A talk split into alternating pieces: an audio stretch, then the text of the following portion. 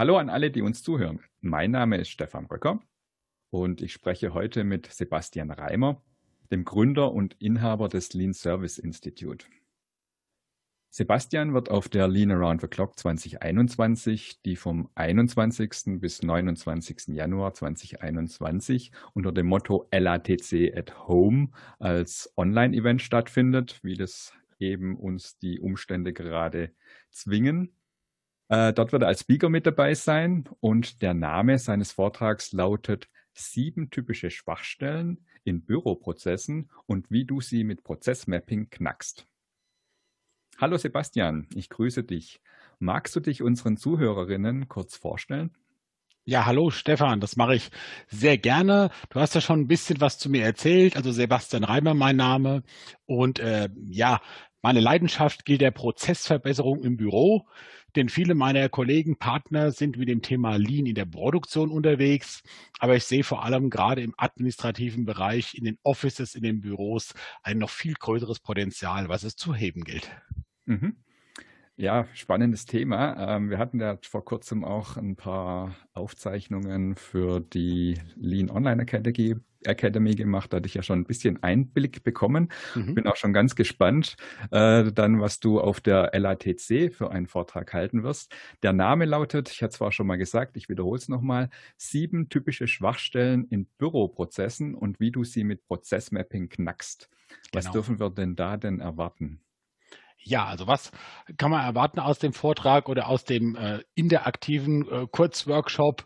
Mir geht's einfach drum. viele im Büro arbeiten eben in Prozessen, in Schnittstellen und oft ist es gar nicht so klar, was macht eigentlich meine vorgelagerte Abteilung, was macht die nachgelagerte Abteilung und ähm, ich nutze gerne eben hier die Swimlane-Technik oder das Prozessmapping, um einfach mal Schritt für Schritt so einen Prozess in seine Einzelteile zu zerlegen.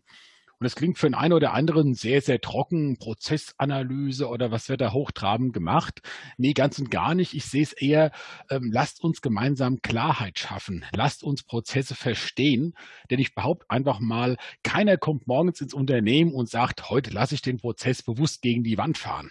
Mhm. Denn es ist einfach so, dass man sagt, okay, die, den Umständen entsprechend ist das halt passiert. Entweder hat mir irgendwo äh, eine Information gefehlt, ich muss rückfragen, oder einen Lieferanten müssen wir mit einbinden, dem fehlen aber noch Daten von mir selbst und ich wusste es einfach nicht. Und mir geht es einfach darum, in diesem Slot einen Überblick nochmal zu geben, wie kann ich das so knacken und eben genauso typische Schwachstellen wie ich sage mal eine Rückfrage oder dass wir Dinge nicht finden im Prozess. Wie kann ich da einfach rangehen, um das auch menschlich an den Mitarbeiter heranzubringen? Mhm. Ich habe auch so den Eindruck, ähm, dass diese, diese, dieses Betrachten dieser Prozesse in der Produktion ähm, eher klar ist oder dass es dort eher angewendet wird als in, in Büros ähm, und dass es in der Administration nicht so selbstverständlich ist, dass man das tut. Ist das richtig? Ähm, ist es da noch nicht so angekommen, diese Prozessanalyse? Es gibt jetzt mittlerweile zum Glück einige Unternehmen, die das sehr, sehr aktiv betreiben. Die können auch tolle Erfolge vorweisen. Ich würde einfach sagen, ein Riesenunterschied in der Produktion ist, dass du Produkte haptisch in die Hand nehmen kannst. Das sind häufig physische Produkte und im Bürobereich, in der Administration geht es ja vor allem um Informationsflüsse um elektronische Dokumente, wie die gelenkt werden. Und das ist natürlich nicht ganz so einfach immer gleich zu sehen. Wenn man mhm. sich mit den Menschen, mit den Mitarbeiterinnen und Mitarbeitern darüber unterhält und das visualisiert, sagen die zum Schluss auch, boah, das war ja heute einfach, jetzt ist ja der Prozess klar. Aber wäre es so einfach, dann bräuchte man uns gar nicht, dann hätten sie ja schon selbst gemacht. Und das ist für mich immer wieder so eine Quintessenz aus dem ganzen Ding. Mhm. Macht das Nicht-Sichtbare sichtbar. Mhm. Ja, das kann ich mir gut vorstellen, dass es da viele Aha-Effekte geht, wenn das tatsächlich mal, ja, sichtbar, wie du es gerade gesagt hast, vor einem liegt. Absolut. Ich sag mal, ich kann mich an ein Beispiel erinnern, wo halt ein Geschäftsführer sagt, das kann doch nicht wahr sein. Der Prozess, der muss doch laufen. Der Kunde beschwert sich schon wieder. Ich habe einfach keine Lust, jeden Tag hier mit Feuerwehreinsätzen, mit Troubleshooting ähm, zu beginnen und zu beenden. Könnt ihr euch nicht mal an einen Tisch setzen und das jetzt klären? Und äh, nichts lieber als das, als ein Auftrag vom Geschäftsführer und der Führungskraft, die einsieht, super, da müssen wir was machen. Ich meine, bei den Mitarbeitern bin ich offene Türen eingerannt, wo es mhm. darum geht, endlich setzen wir uns mal gemeinsam an einen Tisch. Klar, mhm. gibt es auch den einen oder anderen Skeptiker mit dabei, der sagt, willst du jetzt genau wissen, äh, was ich da Schritt für Schritt mache. Willst du mich rationalisieren? Was hat es für einen Hintergrund? Aber im Endeffekt geht es mir einfach nur darum, Leute, wir müssen gucken, wie kriegen wir unsere Prozesse einfach umgesetzt. Denn mhm. was macht die Welt gerade mit uns? Die dreht sich ja permanent auch jetzt in dieser Zeit weiter. Und ähm, gerade das Thema Geschwindigkeit ist ein Riesengut im Moment, aber auch das Thema flexibel zu reagieren auf Anfragen. Und wenn dann mein Prozess nicht so weit strukturiert ist, dass ich auch noch Flexibilität zulasse, mein Gott, verlieren die einen oder anderen.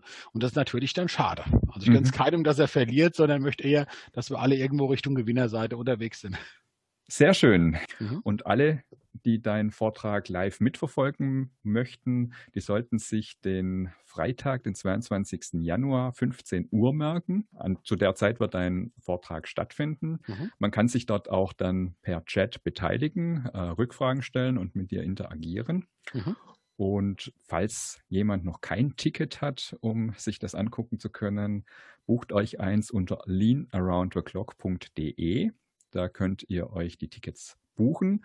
Und für alle, die nicht live mit dabei sein können, die Aufzeichnung des Vortrags wird dann nach der LATC auf der Leanbase zur Verfügung stehen, für alle, die ein Ticket für die LATC gebucht haben. Sebastian, vielen Dank wir sehen uns dann spätestens in Januar in Mannheim. Super, Stefan. Vielen Dank für deine Zeit und für die spannenden Fragen. Wir sehen uns in Mannheim. Ich freue mich. Bis dahin. Ja, bis dann. Tschüss. Tschüss.